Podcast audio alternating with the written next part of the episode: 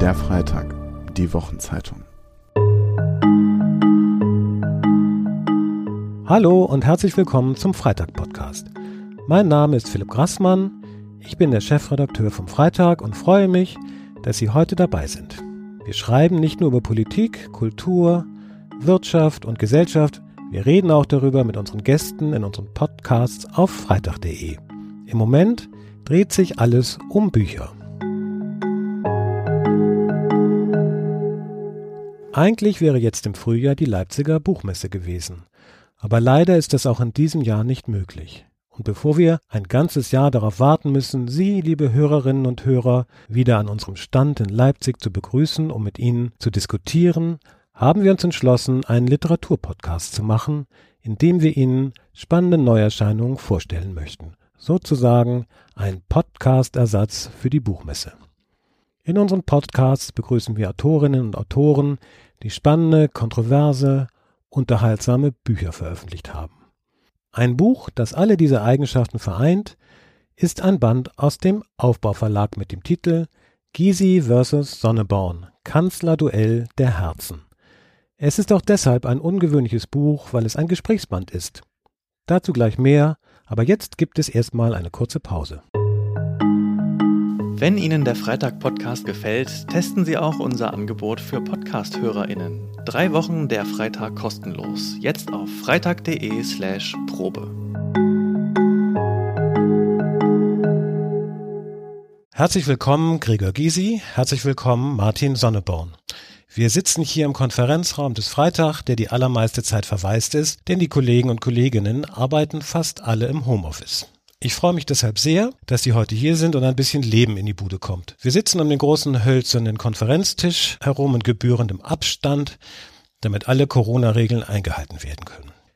Lieber Herr Gysi, wie macht man das, ein Gesprächsband in Corona-Zeiten zu produzieren? Haben Sie sich getroffen oder hat das alles per Zoom stattgefunden? Nein, wir haben uns natürlich getroffen, auch mehr als einmal getroffen und dabei alle Regeln eingehalten, als sie schon galten. Ich glaube, das erste Mal schon vor den Regeln, aber das weiß ich gar nicht mehr so genau. Und ähm, Hans-Dieter Schütt hat dann aus dem aufgezeichneten längeren Gespräch oder den Gesprächen äh, eine Fassung uns vorgestellt, die wir dann beide um die Wette korrigiert haben und äh, irgendwann waren wir dann damit fertig. Nein, nein, wir haben die Regeln natürlich eingehalten, aber wir wollten ein persönliches Gespräch führen, weil über Computer ist mir das viel zu anstrengend. Wie, wie merkwürdig äh, Erinnerungen differieren können. Also ich erinnere mich an eine relativ regel- und zügellose erste Zusammenkunft. Das war in der Manjo Bar. Wir haben uns in der Bar getroffen. Naja, da gab's ja noch gar nicht, keine Pandemie. Ja, das stimmt, aber ja. war alles außer Rand und Band, wenn ich mich recht erinnere. Du hast mir einen Wodka in mein Bier geschüttet damals. Ist das regelkonform? Ja, Völlig. War gut. Es war okay. so, dass er versuchte, mich fertig zu machen und dann ging er auf Toilette und er war so nüchtern und ich nicht mehr ganz so nüchtern. Und dann habe ich mir gedacht, kipp ich doch einfach mal ein Wodka in sein Bier. Und das Problem war, er hörte auf der Toilette, wie der ganze Saal lachte und war, wurde misstrauisch, als er wieder kam. Und hat es natürlich nicht getrunken. Ich wusste, dass man der Linkspartei nicht trauen kann an Theken. Wie ist denn die Idee entstanden zu dem Buch? Sicherlich nicht in der Bar. Und wie lange kennen Sie sich eigentlich? Denn man muss ja auf der einen Seite miteinander harmonieren, um so ein Gesprächsband zu machen und auf der anderen Seite auch Lust haben, miteinander zu streiten, damit es ein wahres Kanzlerduell der Herzen wird.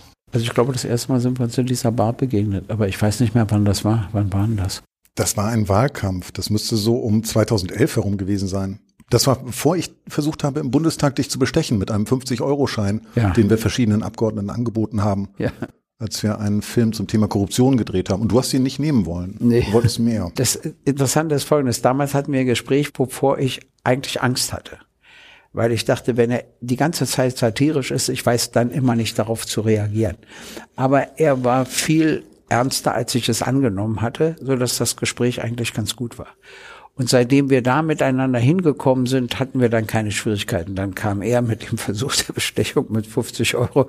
Dann habe ich ihn in Brüssel getroffen, als er ja da noch Abgeordneter war und ja ist und ich der Präsident der Partei der Europäischen Linken war. Also dann sind wir uns des Öfteren begegnet. Und das Schlimme ist, dass ich ihn tatsächlich mag. Nicht, dass er das irgendwie verdient hat, aber es ist halt so gekommen. Und dadurch kommen wir dann miteinander ganz gut klar, können natürlich auch über bestimmte Punkte streiten. Und insofern Wer ist überhaupt auf die Idee gekommen? War das der Verlag? Also ich war es nicht. Ich hielt einen Anruf. Ich auch nicht. Du warst dran und hast gefragt, ob wir nicht zusammen ein Buch machen wollen. Uns Richtig. unterhalten, reden. Ja, der Verlag hatte mich gefragt nach einem solchen Buch und dann sind, haben wir lange darüber nachgedacht, mit wem. Und dann sind wir auf Martin Sonneborn gekommen und daraufhin habe ich ihn angerufen. Und ich habe gedacht, es ist ein Spaß oder ein unseriöses Angebot und habe dann aber nach kurzem Nachdenken gedacht, eigentlich kann man nicht viel verlieren dabei. ähm, man kriegt Wodka umsonst, man kann sich in zwielichtigen Kaschemmen treffen und redet dann. Und wahrscheinlich äh, politisch ähm, gibt es ja gar nicht so viel, was äh, zwischen uns steht. Vermute ich eigentlich weniger als gedacht, oder? Ja. In dem Buch geht es um die politische Kultur, um Satirisches, den Wahlkampf und natürlich auch darum, was passieren sollte, wenn die Linke und die Partei einmal an die Regierung kämen. Herr Gysi, brauchen wir mehr Satire und Spaß in der Politik? Also überhaupt in der Gesellschaft. Erst recht in der Politik und vor allem bei den Linken, die auch eine enge Humorgrenze haben, was mich in gewisser Hinsicht immer stört, weil ich nun mal anders aufgewachsen bin und auch selbst anders reagiere. Natürlich gibt es auch für mich völlig ernsthafte Situationen, ganz fern von Humor, aber es gibt eben viele Situationen, die ich finde, die man auch mit Satire, auch mit einem gewissen Sarkasmus und Ähnlichem viel eher durchsteht. Und ich glaube, dass diese Art von Humor bei Leuten, die das lesen, es gibt ja Leute, die sowas nicht lesen, weil sie es nicht mögen, aber bei Leuten, die sowas lesen, besser ankommt. Und eine Voraussetzung für unsere Gespräche war, dass ich etwas begriffen hatte. Ich bin ja zunächst wie andere davon ausgegangen, dass die Partei, die Partei uns Stimmen wegnimmt von jungen Leuten. Und dann habe ich begriffen, das ist Quatsch. In Wirklichkeit hat er eine Methode, junge Leute an Politik heranzuführen, die wir gar nicht haben, was wir auch gar nicht können. Und da habe ich den Wert dieser Satirepartei begriffen. Und deshalb schneidet sie auch immer ganz gut und ganz interessant ab. Und vor allen Dingen findet sie Leute, die wirklich auch das mitmachen. Ich erzähle eine Geschichte, dann höre ich auch auf.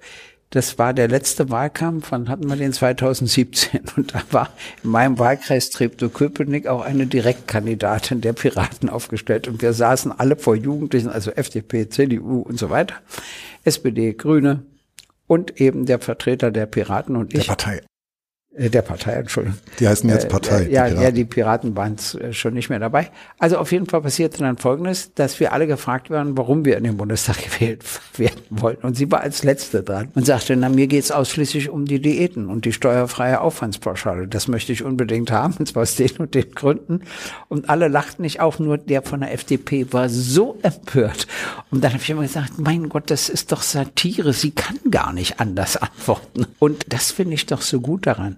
Es gibt doch viele Bundestagsabgeordnete, die auch über ihr Geld nachdenken, aber es doch nie zugeben würden.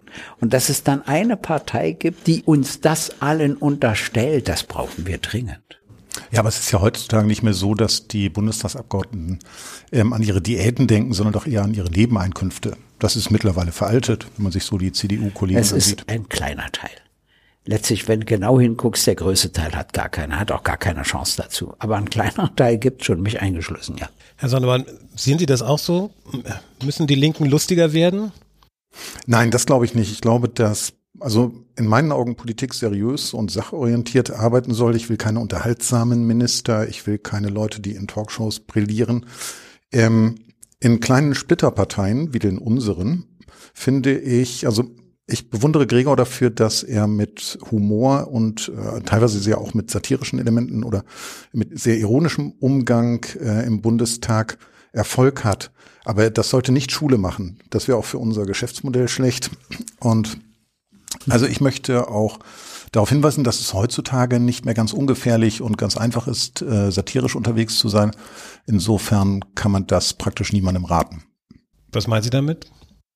Naja gut, heute sagen wir mal, vor 10 oder 20 Jahren war es so, dass es ähm, ein Satiremagazin gab, Titanic, gibt's immer noch, aber damals war es halt dominierend und man wusste, wenn etwas in Titanic steht, ist es Satire.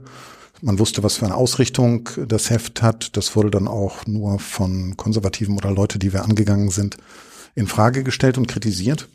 Seitdem die Kollegen von der verfickten AfD ähm, das können Sie auspiepen. Ich sage das immer in Klammern dazu.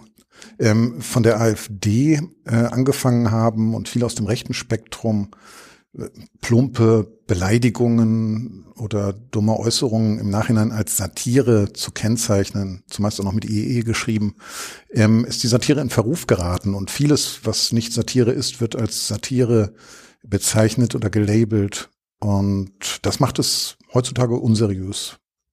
Und die Reaktionen sind ja auch, wie wir gesehen haben. Ich habe jetzt diese 50 Moderatoren und Schauspieler nicht alle angeschaut. Ich habe mir ein paar angeschaut. Es gab lustige und äh, auch satirische Sachen dabei. Es gab natürlich auch vollkommene Schwachköpfe. Aber insgesamt ist sowas natürlich erlaubt und äh, sollte nicht mit einer derartigen Vehemenz kritisiert werden, wie das passiert ist in unserer Gesellschaft.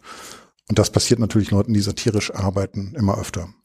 Woran liegt es, Herr Gysi, dass das Klima sich so verändert hat? Das hat wahrscheinlich mehrere Gründe. Der eine Grund besteht darin, dass äh, die Politikerinnen und Politiker immer empfindlicher werden. Und zwar, weil sie hinsichtlich ihrer eigenen Politik verunsichert sind. Weil die Social Medien ja dazu geführt haben, dass eine andere Form von Meinungsbildung stattfindet, auf die sie ihrer Meinung noch viel zu wenig Einfluss haben. Also wenn 80 Prozent mit den Corona-Maßnahmen so im Kern übereinstimmen, bei aller Kritik, und 20 Prozent überhaupt der Politik nicht mehr über den Weg trauen, dann ist das eine Zahl, die in der alten, früheren Bundesrepublik undenkbar war. Da waren das immer so vielleicht ein, zwei, drei Prozent, aber nicht 20 Prozent. Das ist ein völlig neuer Wert. Und äh, deshalb reagieren sie immer empfindlicher, weil sie Angst haben, dass die aus diesen 20 Prozent 25 Prozent oder 30 Prozent werden. Und sie beschäftigen sich nur nicht mit der Frage, woran das liegt. Also was sie eigentlich falsch machen, so dass ein Vertrauensverhältnis zu wachsenden Teilen der Bevölkerung nicht mehr herstellbar ist. Und das liegt an der falschen Sprache. Es liegt an der Benennung falscher Beweggründe bei den politischen Entscheidungen. Und das liegt unter anderem an Folgendem. Also sagen wir mal, CDU, CSU und SPD sitzen zusammen. Und alle drei Parteien haben irgendeine Vorstellung. Und dann einigen sie sich auf einen Kompromiss, wobei ja meistens die SPD nachgibt, aber ist auch egal. Dann haben sie ja für diese Entscheidung einen Beweggrund. Und dann sagen sie nicht so, jetzt müssen wir der Bevölkerung die Beweggründe sagen, sondern der nächste Tagesordnungspunkt lautet, wie verkaufen wir es? Und dann wird nicht über den eigentlichen Beweggrund nachgedacht, sondern darüber, mit welcher Begründung man am ehesten die Leute überzeugen könnte. Und dafür haben die Leute einen immer stärkeren Instinkt, das zu spüren. Und das schürt ihr Misstrauen. Und dann gibt es eben die eigenen Medien, die Social Medien, die natürlich zum Teil auch unmöglich sind in ihren Drohungen. Aber immer etwas, was neu entsteht, funktioniert ja nicht gleich richtig. Und mein letzter Hinweis, das Recht hinkt hinter den tatsächlichen Verhältnissen hinterher. Du hattest eben früher ein Medienrecht, was so einigermaßen ausgewogen war mit äh, Unterlassung, Gegendarstellung und Widerruf und so. So einigermaßen. Das funktioniert bei den Social Medien überhaupt nicht und auch den Juristinnen und Juristen fällt keine Lösung dafür ein. Letzter Satz, was mir auch wichtig ist, bei diesem Einsatz der 52 oder 53 Schauspielerinnen und Schauspieler. Es muss man nicht teilen, was sie sagen. Aber die Art des Umgangs damit, und da hat Martin Sonneborn recht, machte er Angst, dass welche schon wenige Tage später ihr Video meinen zurückziehen zu müssen, weil sie es anders nicht aushalten, das geht überhaupt nicht. Meinungsfreiheit bedeutet immer, dass ich auch eine andere Meinung als meine eigene zu respektieren habe. Die meisten, die davon quatschen, meinen immer nur Freiheit für ihre Meinung, aber nicht für die ihres Nachbarn, was nicht geht. Und selbst die unsinnigste Meinung darf geäußert werden und ist frei. Das ist was anderes, eine Bewertung als eine Tatsachenbehauptung, aber darauf will ich jetzt juristisch nicht eingehen. Aber das müssten doch eigentlich dann Hochzeiten für die Satire sein, Herr Sonneborn. Satire entlarvt ja auch immer. Sie ist nicht nur unterhaltsam und witzig, sondern sie entlarvt ja auch äh, auf so eine sehr direkte, überraschende Art und Weise. Das müsste sie, für Sie doch eigentlich inspirierend sein. So ein gesellschaftliches Klima. Nein, das wird zu viel Unsinn, glaube ich. Ich meine, man kann heute oft nicht mehr unterscheiden, ob es ernst gemeint ist oder eine gut gemachte Satire. Ähm, es gibt auch nicht mehr ich weiß nicht, wir haben bei Titanic früher nie den Anspruch gehabt, dass wir die Welt verändern, aber wir haben gesagt, wir, ähm, wir setzen zumindest eine Marke, wir sagen, es so wie es läuft, ist es falsch, wir machen einen Witz darüber und setzen uns satirisch damit auseinander. Aber heutzutage ist es so, dass man nicht mal mehr ein Schlaglicht auf etwas setzen muss oder kann.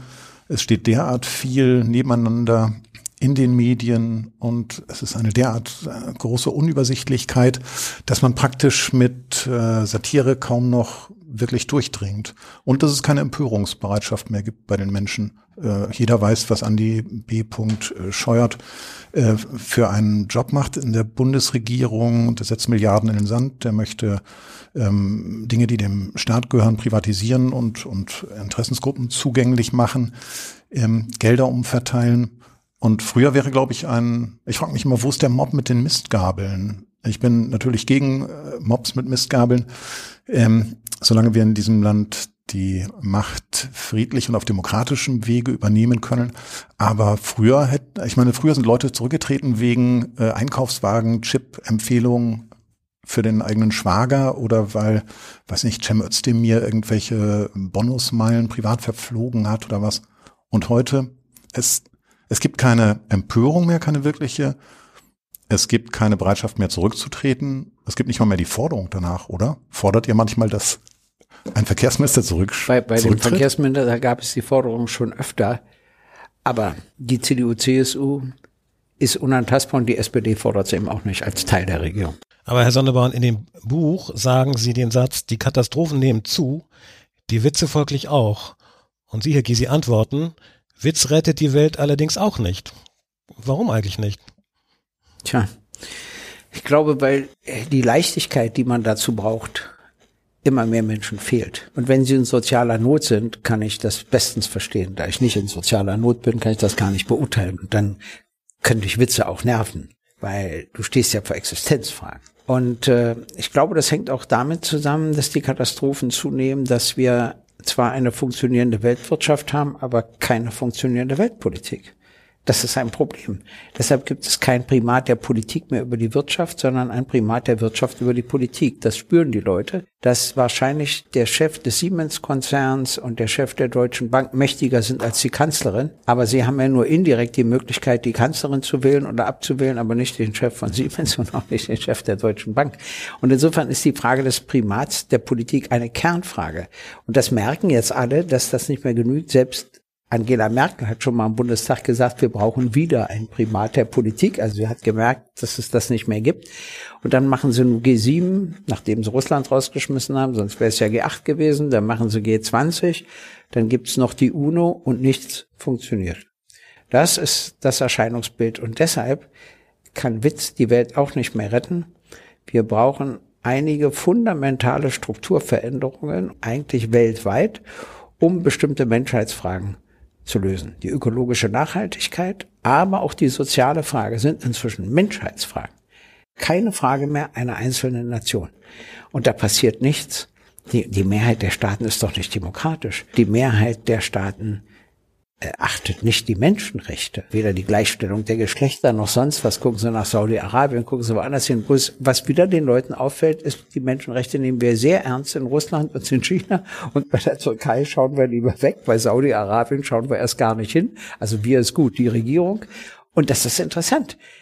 Das merken die. Aber Herr Sonneborn, wenn die Lage zu ernst ist, um darüber noch zu lachen, dann stellt es so ein bisschen das Geschäftsmodell der Partei in Frage, oder? Nein, das glaube ich nicht. Also ich glaube erstmal, dass ein Witz auch nicht dazu da ist, die Welt zu retten. Wir haben Witze immer als Notwehr oder Satire als Notwehr betrieben.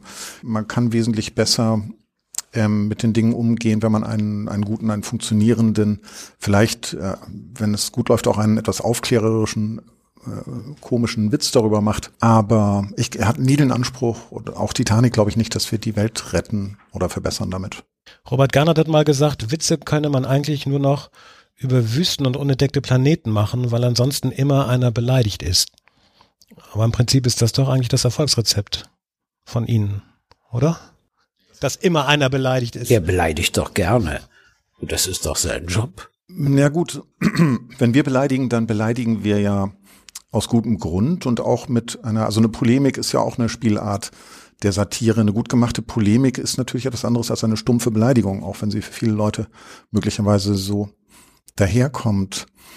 Aber ich weiß nicht, ich finde, also heute wird, eigentlich wird zu viel beleidigt. Eigentlich sollte nur die Partei beleidigen dürfen und Titanic vielleicht noch. Ich nenne mal ein schönes Beispiel. Äh, neulich haben sie ein schwarz-gelb-braunes Kabinett aufgestellt unter anderem mit dem schon erwähnten Minister Andy B. Scheuert, äh, Bildungsminister Jens Spaß und Verteidigungsminister Alexander Gauleiter. Das sind doch im Grunde Beleidigungen pur, die aber auch gleichzeitig lustig sind. Ja, dann lassen wir sie mal so stehen. Das ist eine Partei, ein Landesverband oder ein Ortsverband hat das gemacht. Wir haben ja über 50.000 Mitglieder mittlerweile und ähm, die schulen sich natürlich so ein bisschen an dem, was die Parteispitze und auch das Zentralorgan der Partei machen und in den das Schöne ist, die die schlechten Plakate gehen unter und die guten äh, gehen kommen halt in Umlauf und ich finde, das ist durchaus alles vertretbar, was die Kollegen da gemacht haben. Deswegen habe ich es auch retweetet, ja. Nur Armin Laschet ist Laschet geblieben oder ist das die subtilste Gemeinheit? Äh, Laschet, ich weiß nicht, er spielt keine große Rolle, habe ich das Gefühl bei uns. Wir sind eher dabei, uns auf Annalena Baerbock einzuschießen. Und ich weiß nicht, Laschet schon eine, eine lustige Figur eigentlich. Das ist ja schon ein bisschen tragisch und man soll ja auch nicht nach unten treten, heißt es. Ja, die schönste Realsatire im Politikbetrieb war ja im Grunde der Kandidatenkampf zwischen Markus Söder und Armin Lasche, zumindest in, der, in den vergangenen Wochen. Äh, sind Sie eigentlich traurig, Herr Gysi, dass die Linkspartei es nicht zu einem ähnlichen Unterhaltungswert gebracht hat?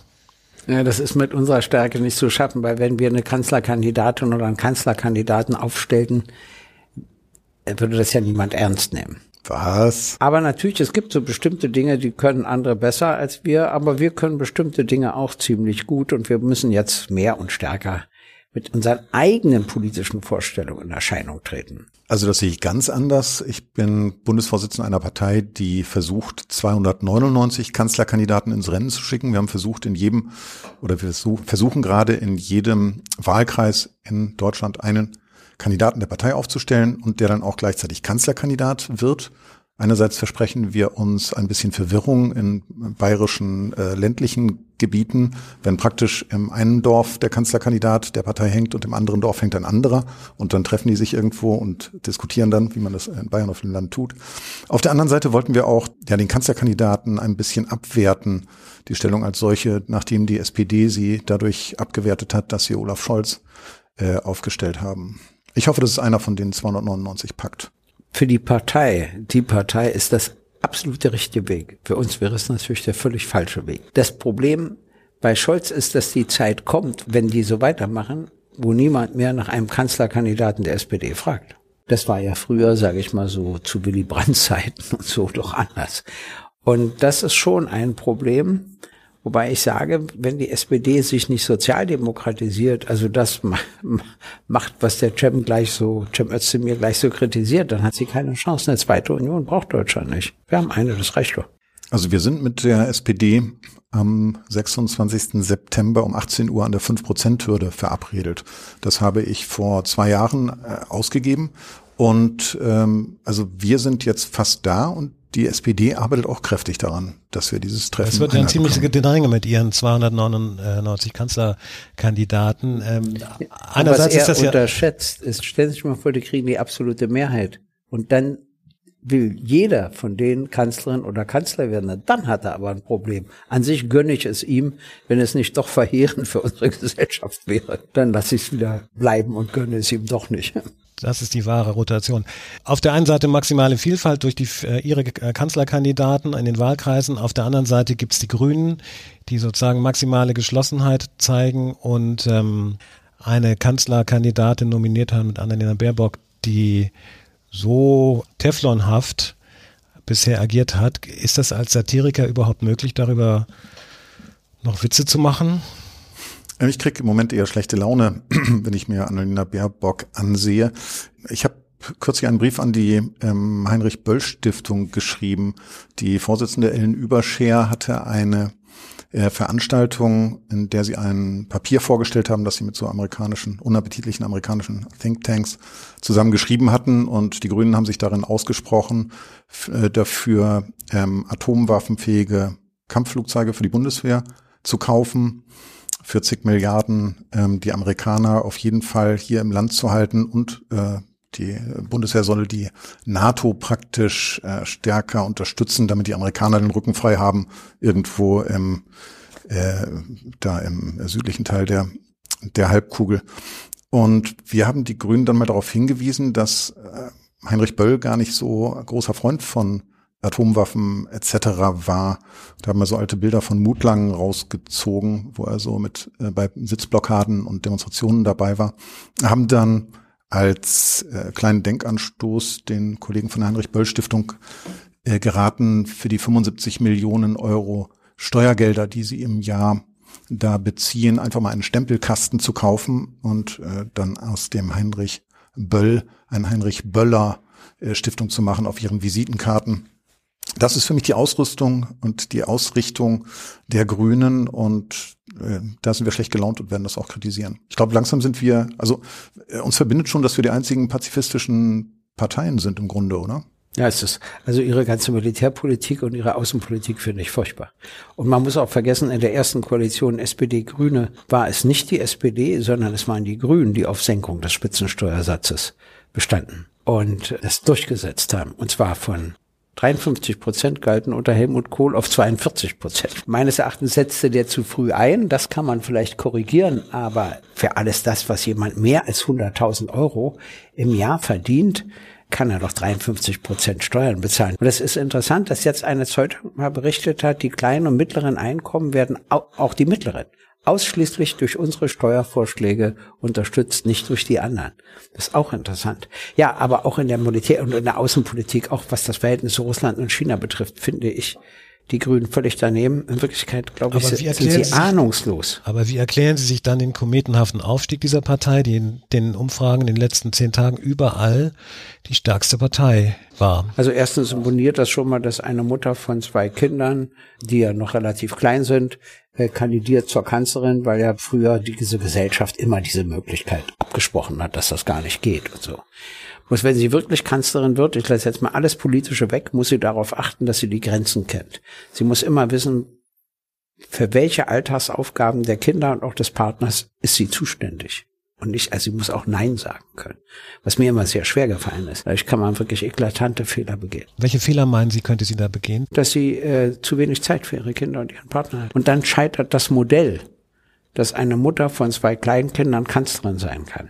Das ist das Gefährliche, weil viele Mütter darauf hoffen, dass das eine solche Mutter auch schafft, um zu beweisen, was sie alles können, was ich gut verstehen kann. Das zweite ist, dass sie so, wie sie sich das vorstellt, niemals Außenpolitik machen kann. Ich meine, ich will mal einen ganz rationalen Gedenken sagen. Wenn wir eine solche Konfrontationspolitik gegen Russland und China fortsetzen und die sich verbünden, China ist Russland wirtschaftlich weit überlegen und Russland ist China militärisch nach wie vor überlegen. Wenn die das zusammenschließen, weil es ja alle anderen gegen sie sind, na dann entsteht vielleicht ein Machtfaktor. Also nicht mal so weit denken die Grünen, kann ich nur sagen. Äh, und was sie da mit dem Militär alles vorhaben. Ich meine, diese zwei Prozent des Bruttoinlandsprodukts. Wir geben jetzt in diesem Jahr für Rüstung und Militär 42 Milliarden aus.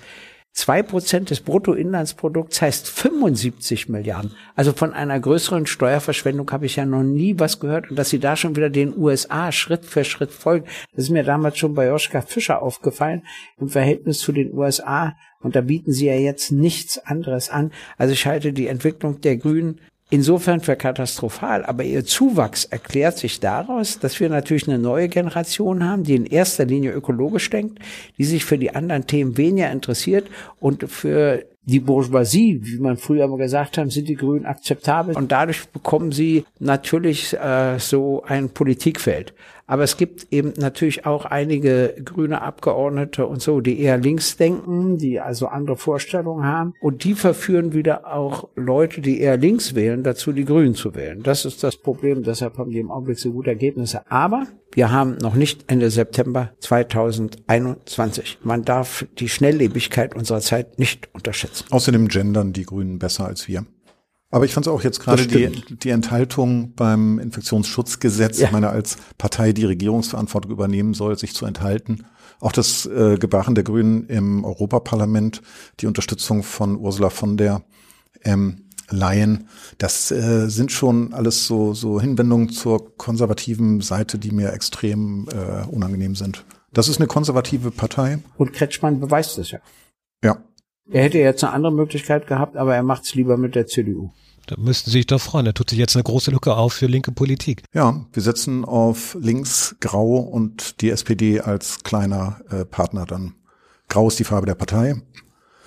Ähm, sagen wir mal 2000. Wann kommt die nächste Wahl? Gregor, du bist Bundestagsabgeordneter. 2025. Okay. Bis dahin müssen wir es packen. Ich sage Ihnen Folgendes. Erstens ist die Linke durch ihre Geschichte belastet. Das wird noch, auch nicht so schnell los. Das wirkt sich bei denen, die den Nazis relativ nahestehen, nicht so aus, weil die schon sind schon so lange her. Wissen Sie, was der Unterschied ist? Über die Nazis gibt es nur Schwarz-Weiß-Filme als Dokumentation. Das ist für die Jugend wie Mittelalter. Über das Versagen des Stalinismus und so weiter mit all den Konsequenzen, das siehst du in Farbe. Das ist da ein beachtlicher Unterschied. Der ganze Staatssozialismus ist zusammengebrochen. Und wenn du dann auftauchst aus den Ruinen, natürlich nach vielen Reformen und sagst, jetzt sind wir wieder die Guten, das mag ja ganz nett sein. Aber das dauert lange, bis du damit die Generation erreichst. Das ist das eine. Zweitens gibt es hausgemachte Fehler, ist klar. Wir waren ja zuerst eine Ostpartei, sind erst jetzt eine bundesweite Partei. Dadurch haben wir natürlich auch Ost-West-Widersprüche in unserer Partei, was auch ganz interessant ist. Also, ich glaube, dass die Linke wichtiger wird, gerade weil es eine starke AfD gibt und gerade weil die Grünen derart verbürgerlichen, dass sie jetzt schon die SPD als zu links empfinden. Ich meine, das muss man sich auch mal überlegen, ja. Und das bei dieser SPD, das macht die Linke eigentlich erforderlicher, so dass ich immer noch optimistisch bin. Also Dietmar Bartsch hat ja das Ziel zweistellig herausgegeben, wovon wir im Augenblick ja noch ein ganzes Stück entfernt sind. Aber da ich ja auch ein Zweckoptimist bin und ich kann übrigens im Unterschied zu anderen Wahlkampf nicht führen mit dem Gefühl der Niederlage. Also dann bin ich sowas von demotiviert. Da gibt es ein schönes Buch von André Brie, als es 94 darum ging, dass wir ja nur über drei Direktmandate einziehen konnten, weil wir keine Chance hatten, fünf Prozent zu erreichen. Und das war ganz witzig, dass wir ja 90 nur ein Direktmandat hatten, Mainz in Marzahn-Hellersdorf, aber an drei gar nicht zu denken war. Und dann sagte Biri in dem Buch, kein Mensch hat daran geglaubt, dass wir einzeln in den Bundestag, außer dieser ewige Zweckoptimist Gregor Gysi. Das stimmt auch. Und das lag daran, dass ich mir dachte, unsere historische Rolle ist ja noch nicht beendet. Deshalb können wir da einfach nicht fehlen. Also muss das ist ja natürlich dieser, einfach mit so einer ja, Motivation, ja, den ganzen da ich mir Scheiß gesagt, Dann muss das mit den Direktmandaten funktionieren. Wissen, was die größte Schwierigkeit war? Ich habe bestimmt 100 oder 200.000 Haushalten in Berlin, Klammer auf Ost, Klammer zu, haben wir einen Brief von mir verteilt.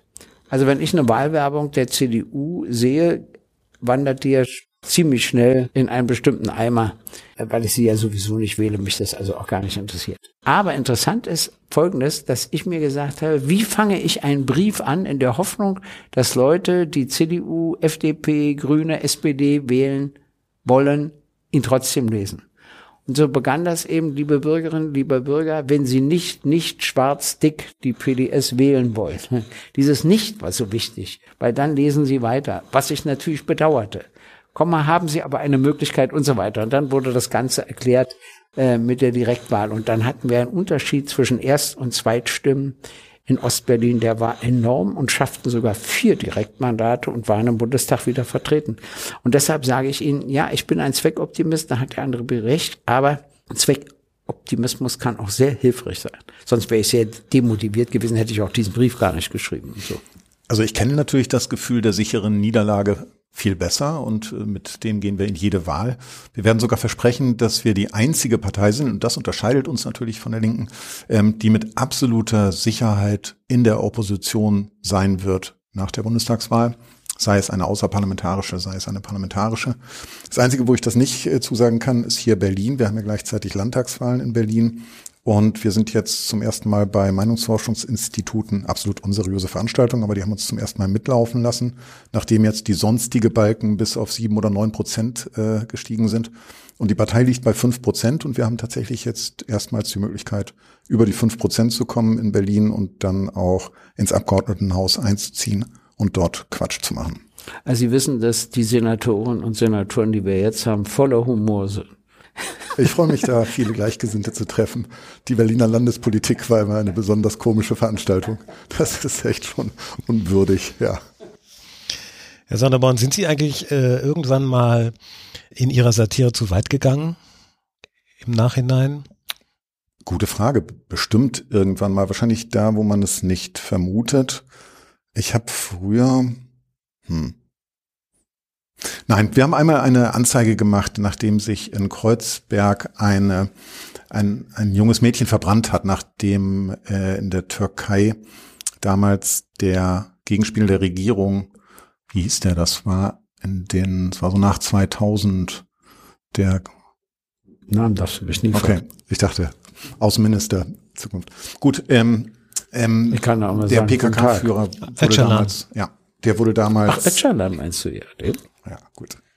Der wurde damals ähm, äh, praktisch gefasst und eingesperrt und wir haben eine ich habe gelesen, dass sich in Kreuzberg ein junges Mädchen verbrannt hat und ich war fassungslos, ähm, also über die Verhältnisse, in denen es äh, möglich ist, also eine Familie, die in einem Weltbild lebt und, und ihre Kinder darin äh, ähm, aufzieht, dass dass es möglich ist, dass man sich das Leben nimmt wegen einer solchen Sache. Und ich weiß, dass wir damals eine Zigarettenreklame, ich rauche gern, äh, die da sehr prägnant war, äh, verfremdet haben.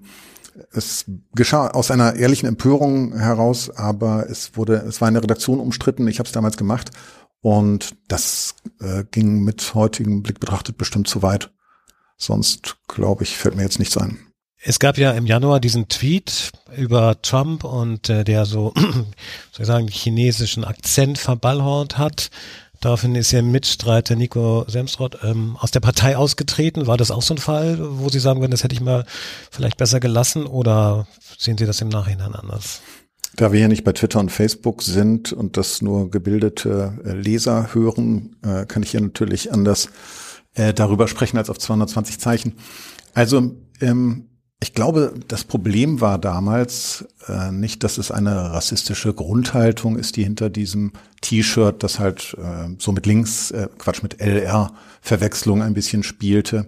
Das war ein T-Shirt, auf dem stand praktisch ähm, guter, guter Flug nach unten, ähm, viele Glüse, plintet in China oder so ähnlich. Also es war einfach äh, eine Anspielung, die aber hier in Deutschland gar nicht verstanden wurde. Ich hatte in Brüssel ähm, gelesen und uns war klar, dass Trump natürlich ungeheure äh, Mengen Wahlkampfmaterial aus China bezieht. Das war ja ein also ein T-Shirt, das sich explizit gegen diesen äh, Anti-China-Kurs der USA richtete. Dann natürlich auch so eine Häme. Die Amerikaner, das war nach dem Sturm aufs Kapitol, die Amerikaner hatten gerade unsere Demokratie wirklich massivst beschädigt. Und ähm, mit diesem T-Shirt haben wir uns darüber äh, lustig zu machen versucht. Und was die Leute hier natürlich nicht wussten, ist, dass die chinesischen Lieferungen von amerikanischen Fahnen die äh, Trump sogar noch mit äh, einer Steuerbefreiung ausgestattet hatte. Also dass die wahnsinnig viel äh, chinesisches Material da hatten. Und das T-Shirt ist also ganz anders verstanden worden, als es eigentlich gemeint war, sogar noch äh, praktisch in die Gegenrichtung eigentlich. Ich bin ja kein Rassist oder niemand, der irgendwie Leute nach ihrem, nach ihrer Hautfarbe, vielleicht nach ihrer Größe, wenn ich Gregor gerade so neben mir sitzen sehe, äh, beurteilt, aber nicht nach Hautfarbe oder Geschlecht oder oder was auch immer. Nationalität. Ja gut, äh, Amerikanern bin ich in letzter Zeit sehr skeptisch gegenüber, aber da gibt's Ach, ja auch, auch in nette. Europa viele.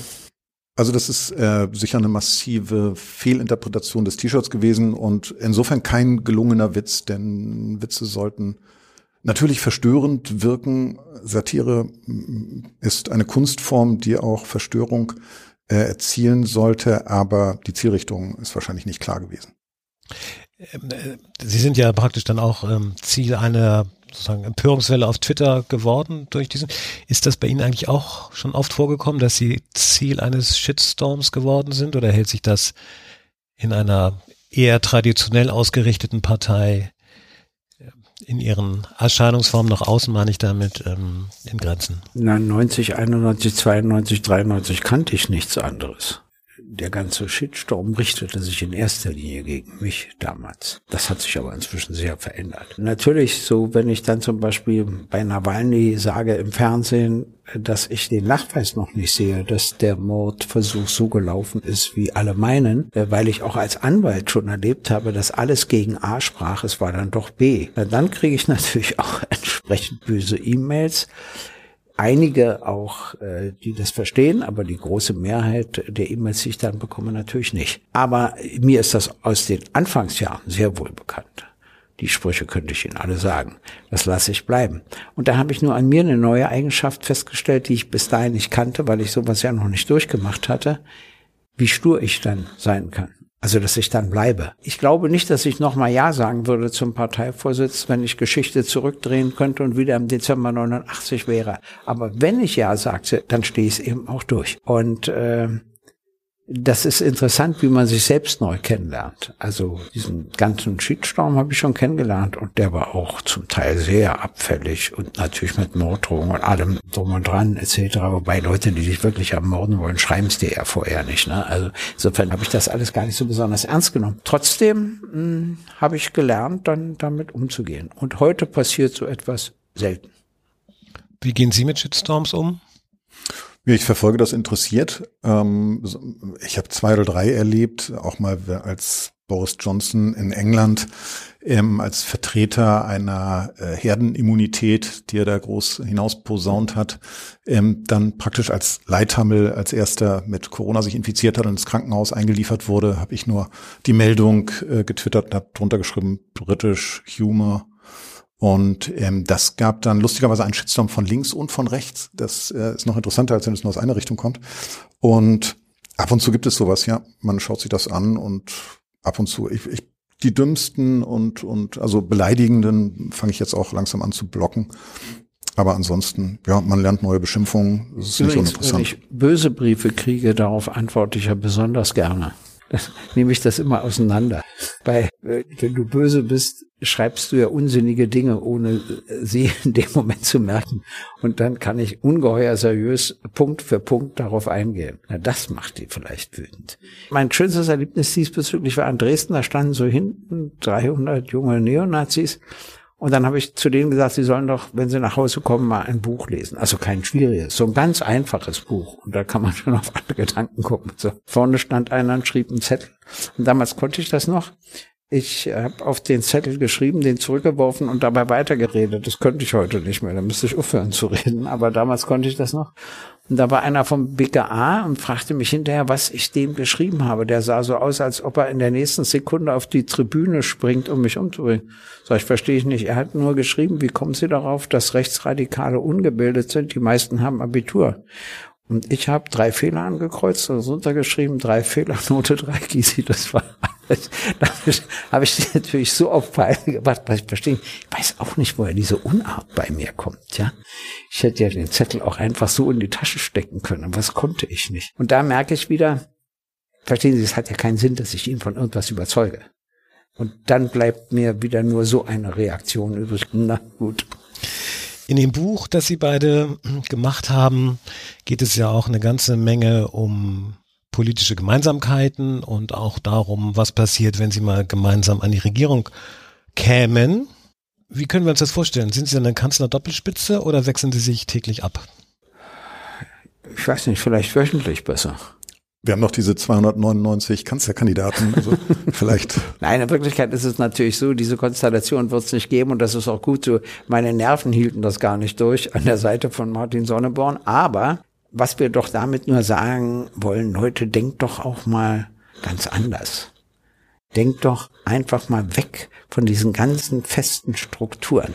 Und Ihr sollt Politik ernst nehmen. Ihr sollt auch ernsthaft wählen gehen. Aber ihr sollt doch sie nicht nur ernst nehmen. Nicht nur ernsthaft wählen gehen, sondern auch andere Gedanken und Gefühle sind gelegentlich erlaubt. Und ich glaube, eigentlich brauchen das alle Menschen, weil sonst die Sorgen und ihre Probleme sie zu sehr niederdrücken. Man muss auch wieder rausfinden.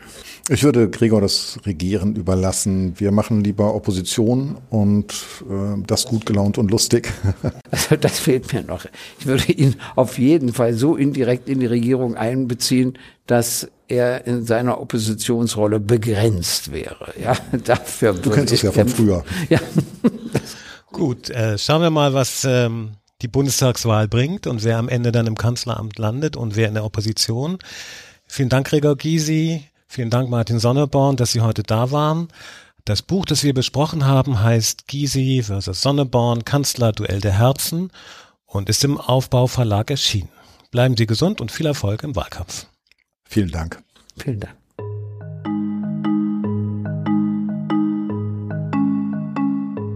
Das war mein Gespräch mit Gregor Gysi und Martin Sonneborn. Mein Name ist Philipp Grassmann, ich bin der Chefredakteur der Wochenzeitung Der Freitag. Vielen Dank, dass Sie heute dabei waren. Sie können den Freitag-Podcast abonnieren bei Spotify, bei Apple Podcast und bei jedem anderen Podcatcher. Und lernen Sie gerne den Freitag auch außerhalb dieses Podcasts kennen. Als Hörerin oder Hörer können Sie ihn problemlos, kostenlos, Probe lesen unter freitag.de slash Probe. Herzlichen Dank und bis bald.